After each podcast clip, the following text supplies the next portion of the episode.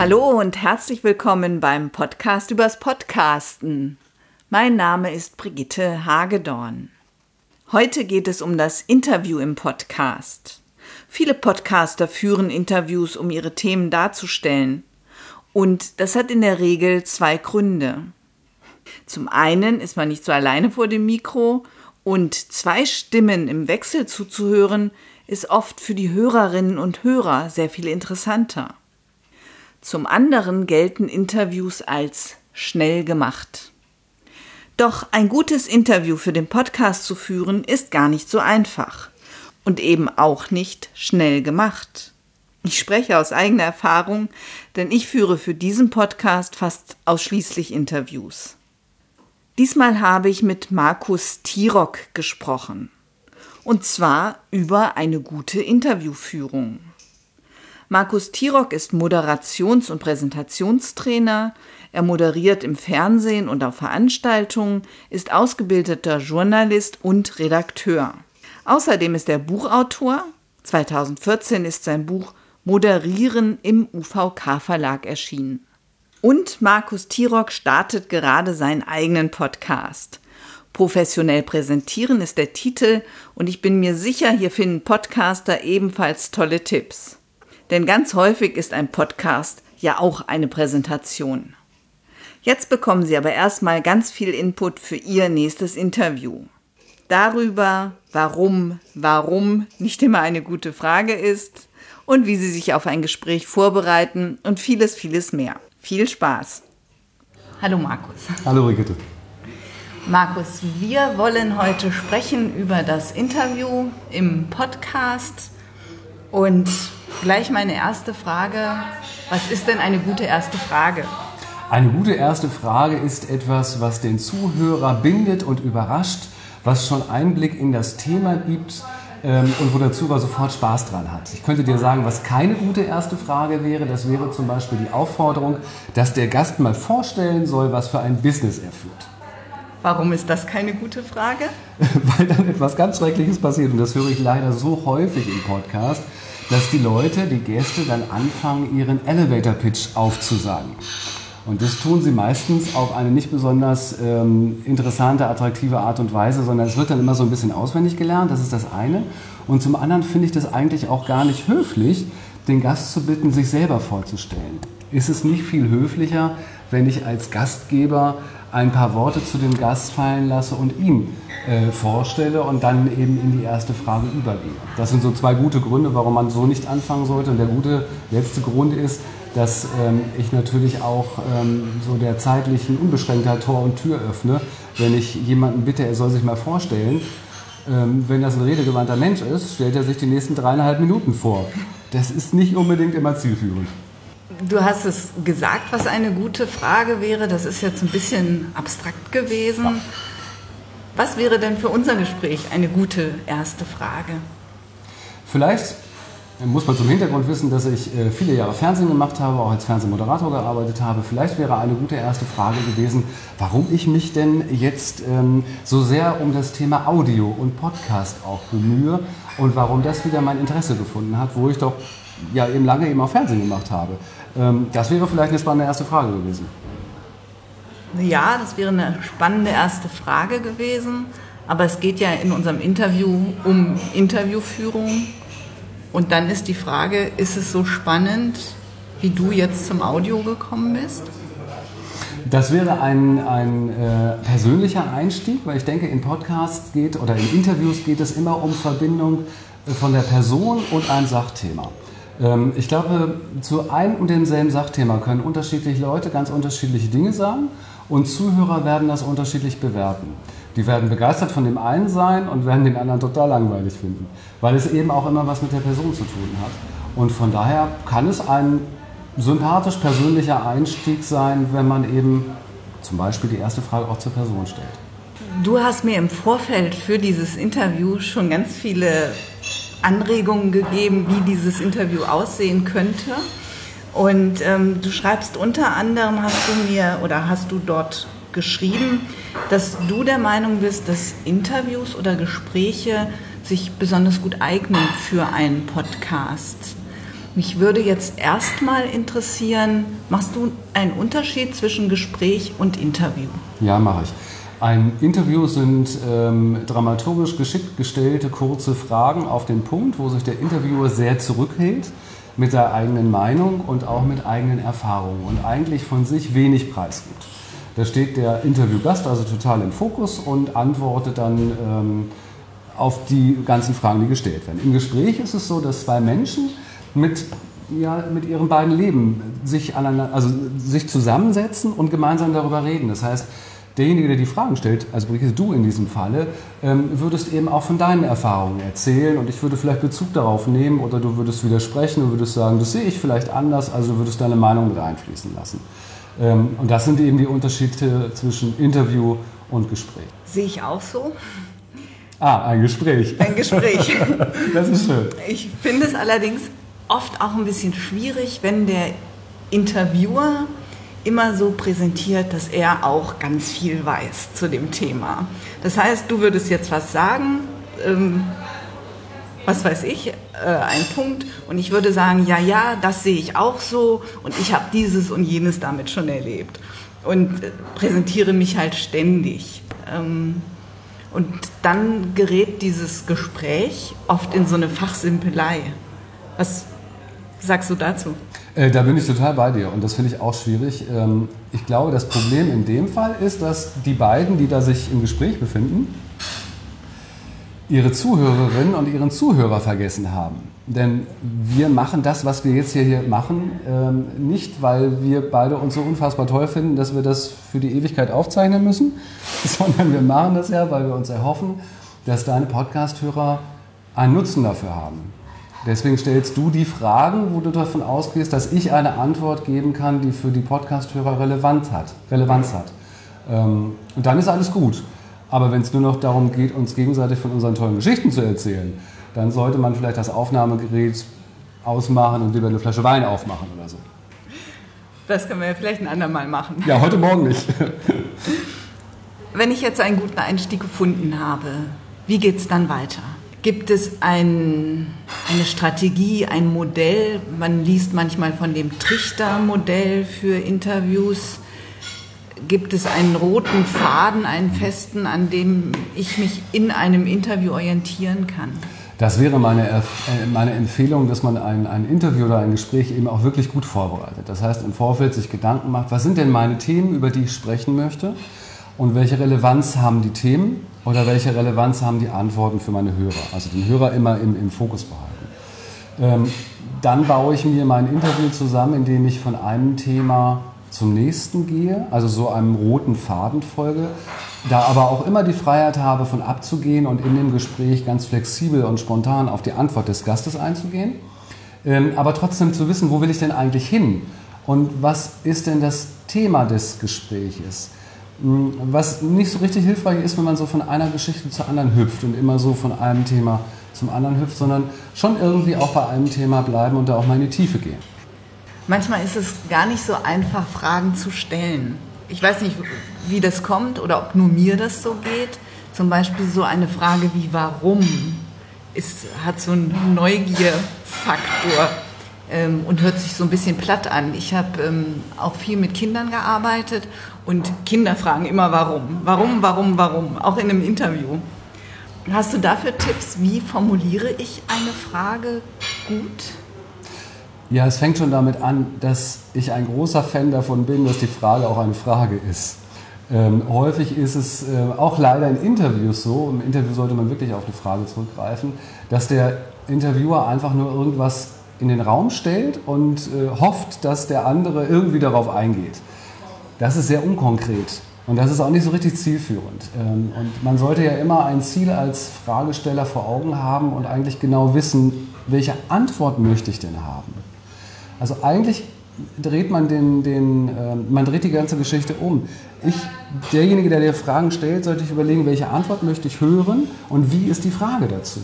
Und dann fällt es einem viel leichter, die Frage zu stellen.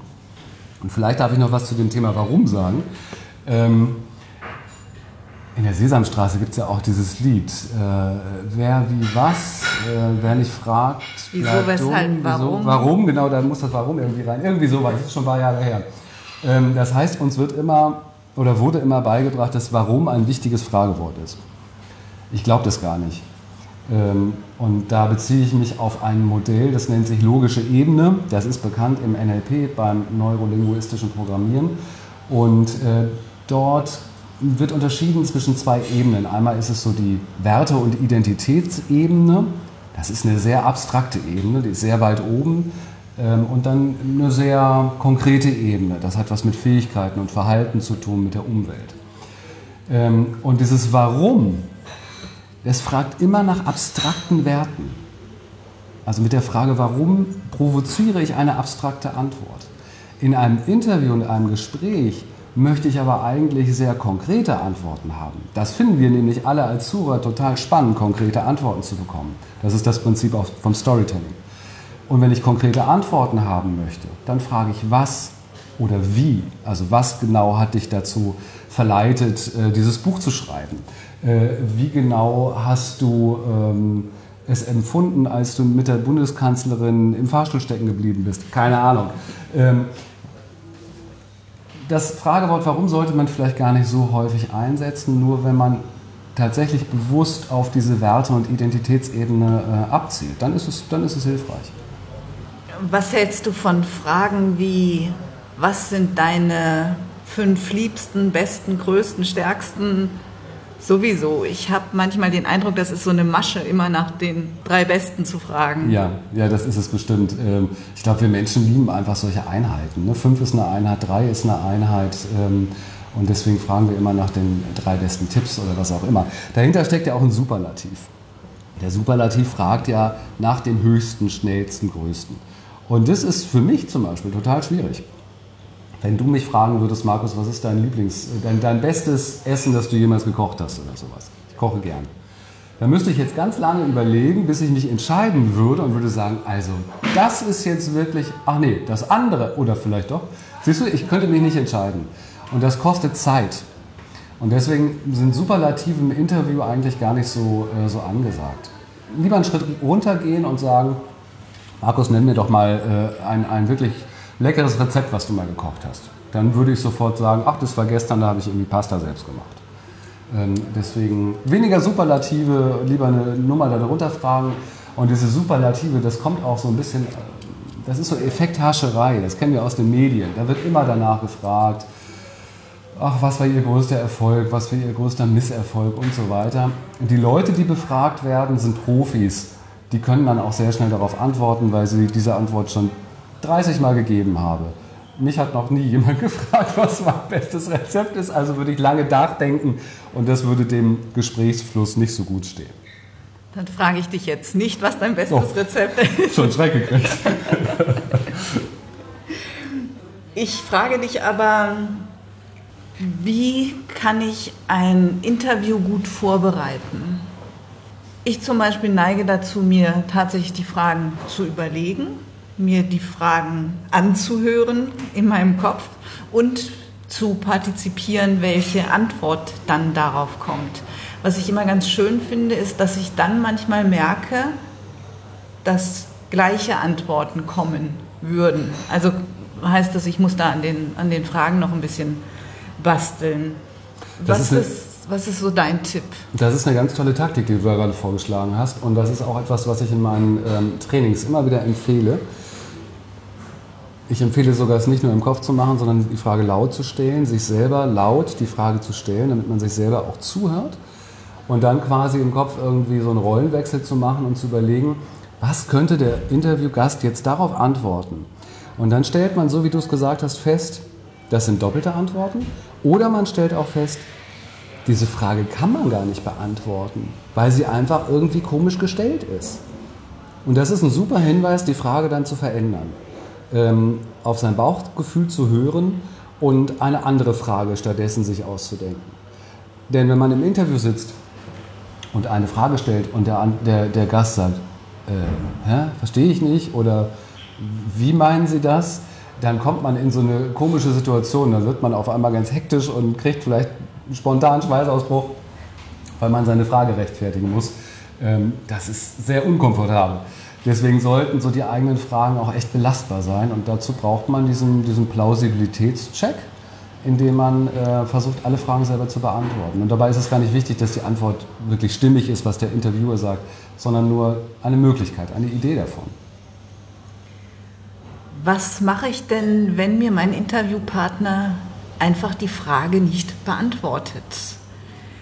Vielleicht ein Beispiel. Ich habe ähm, vor längerer Zeit ein Interview mit Vincent Kittmann geführt von Podstars. Die bieten Modelle an für Werbung im Podcast.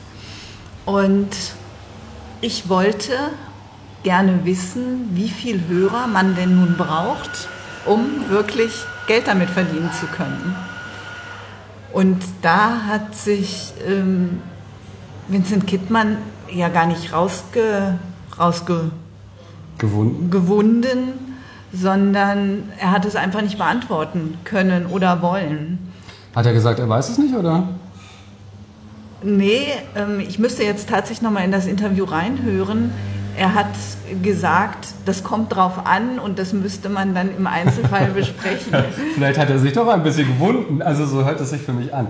Ähm, Erstmal ist es eine große Leistung vom Fragesteller, das überhaupt zu bemerken. Das muss man wirklich auch anerkennen, weil äh, wenn man in, in, der Rolle des Interviewers ist, wenn man seine Fragen stellt, äh, ist man meistens schon, während der Gast die Antwort gibt, damit beschäftigt, die nächste Frage sich zu überlegen. Das ist ganz normal, das passiert auch jedem Profi. Ähm, wenn man es dann schafft, irgendwie auch wirklich die, die Antwort gut zuzuhören und darauf Bezug zu nehmen oder eben festzustellen, das war gar nicht die Antwort auf die Frage, die ich gestellt habe sollte man nachfragen.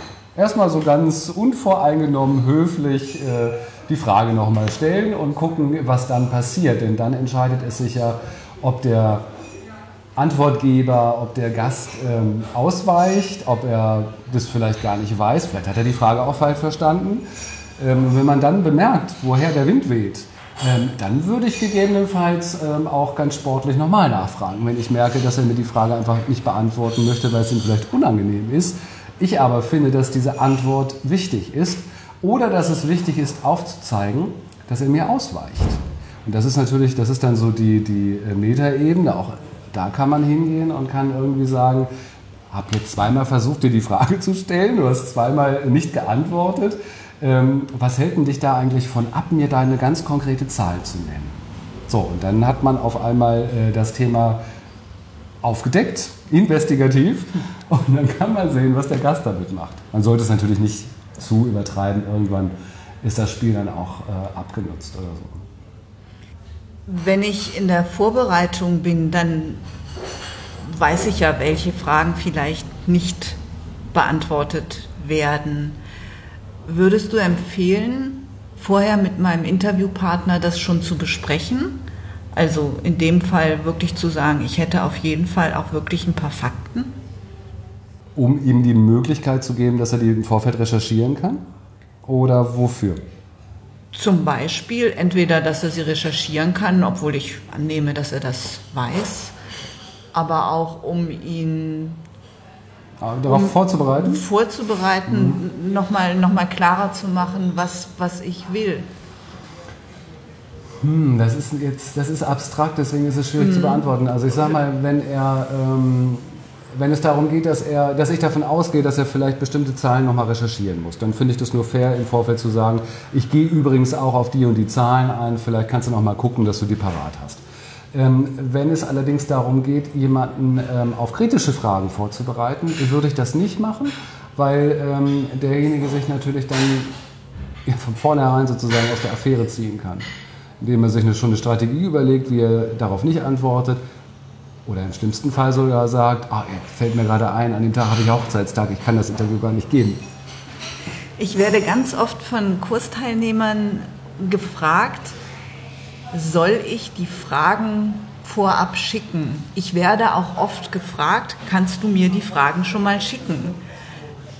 Was sagst du dazu? Da muss ich sehr lachen. Ähm, das ist tatsächlich eine ganz äh, klassische Frage.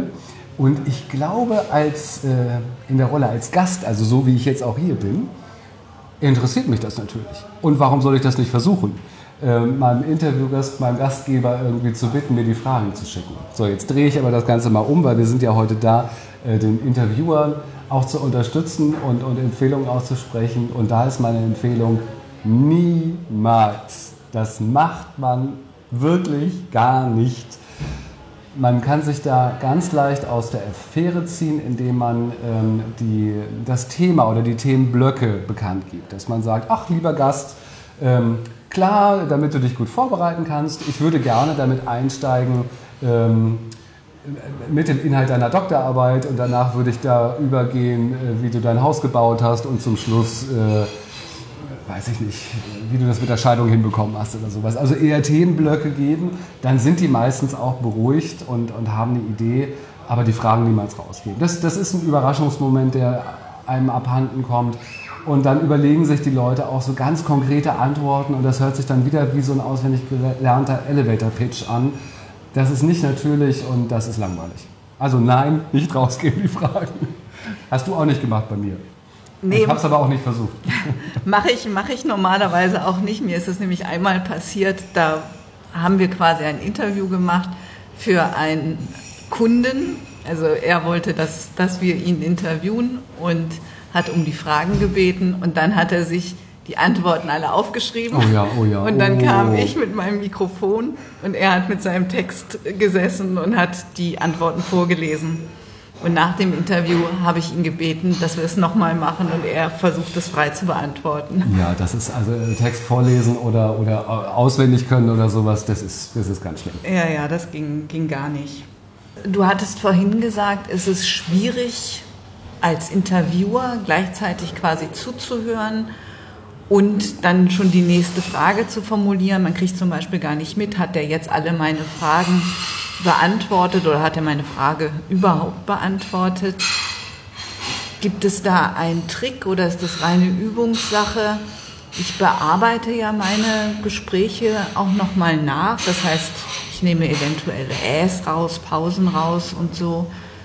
Da fällt mir dann auch tatsächlich manchmal auf, naja, ähm, war jetzt nicht so toll das Gespräch dann ist es leider zu spät. gibt, es, gibt es einen Trick oder hast du einen Tipp, was man machen kann, dass einem sowas nicht passiert, dass man wirklich da ist und fokussiert ist, konzentriert ist? Ja, du hast es beantwortet, indem du gesagt hast, ist es äh, Erfahrung. Und tatsächlich ist es so, es hat einfach unfassbar viel mit Erfahrung zu tun. Denn Erfahrung führt zu einer Sicherheit bei mir, der die Fragen stellt und äh, diese Sicherheit führt und das ist Grundlage, dass wir zuhören können zu einer Entspannung. Wenn ich mir also sicher bin, dass ich das Gespräch weiterführen kann, wenn ich genau weiß, wie sieht mein roter Faden aus, wo möchte ich denn hin, wenn ich auch schon so einige Gesprächssituationen äh, vielleicht erlebt habe, die so richtig in die Hose gegangen sind und aber gemerkt habe, irgendwie bin ich da auch durchgekommen oder ist es dann vielleicht sogar lustig geworden oder sowas. Wenn ich diese Sicherheit mitbringe, dann bin ich dann auch im Gespräch und im Interview in der Lage, besser zuzuhören. Wenn ich aber noch so aufgeregt bin, und das ist auch völlig normal, gerade am Anfang, wenn man nicht so viel Routine hat, wenn ich so aufgeregt bin, meine nächste Frage vorzuformulieren und passt die da überhaupt zu, ähm, dann, dann ist es schwierig zuzuhören und dann, geht's, dann passiert das, dass man manche Sachen eben nicht bemerkt. Ähm, das ist, glaube ich, ganz normal. Deswegen einfach ganz viele Interviews führen, ein paar versemmeln und äh, trotzdem weiterhin Spaß und Freude daran haben und dann fällt es immer leichter. Also, auch hier gilt, Übung macht den Meister. Ich beende hier diesen ersten Teil unseres Gesprächs. In 14 Tagen geht es weiter. Unter anderem zu der Frage, wie kann ich mich als Interviewpartner auf ein Gespräch vorbereiten? Markus Tirock ist da mit bestem Beispiel vorangegangen. Er hatte sich und mich nicht nur super vorbereitet, sondern er hat dieses Gespräch auch nachbereitet. Er hat für Sie ein PDF zusammengestellt mit seinen sieben besten Tipps für ein gutes Interview. Sie finden den Link dazu in den Show Notes und können es sich auf audiobeiträge.de herunterladen. Mehr zu Markus Tirock finden Sie auf tirock.de und auf tirock-training.de. Hier finden Sie auch seinen Podcast professionell präsentieren. Am besten gleich reinhören und abonnieren. Und wenn Sie noch mehr über die Vorbereitung eines Interviews wissen möchten und wie Sie ein Gespräch gut beenden, dann freue ich mich, wenn Sie nächstes Mal wieder dabei sind. Bis dahin eine gute Zeit. Mein Name ist Brigitte Hagedorn. Vielen Dank fürs Zuhören. Sie hörten eine Produktion der Werkstatt für Audiobeiträge www.audiobeiträge.de.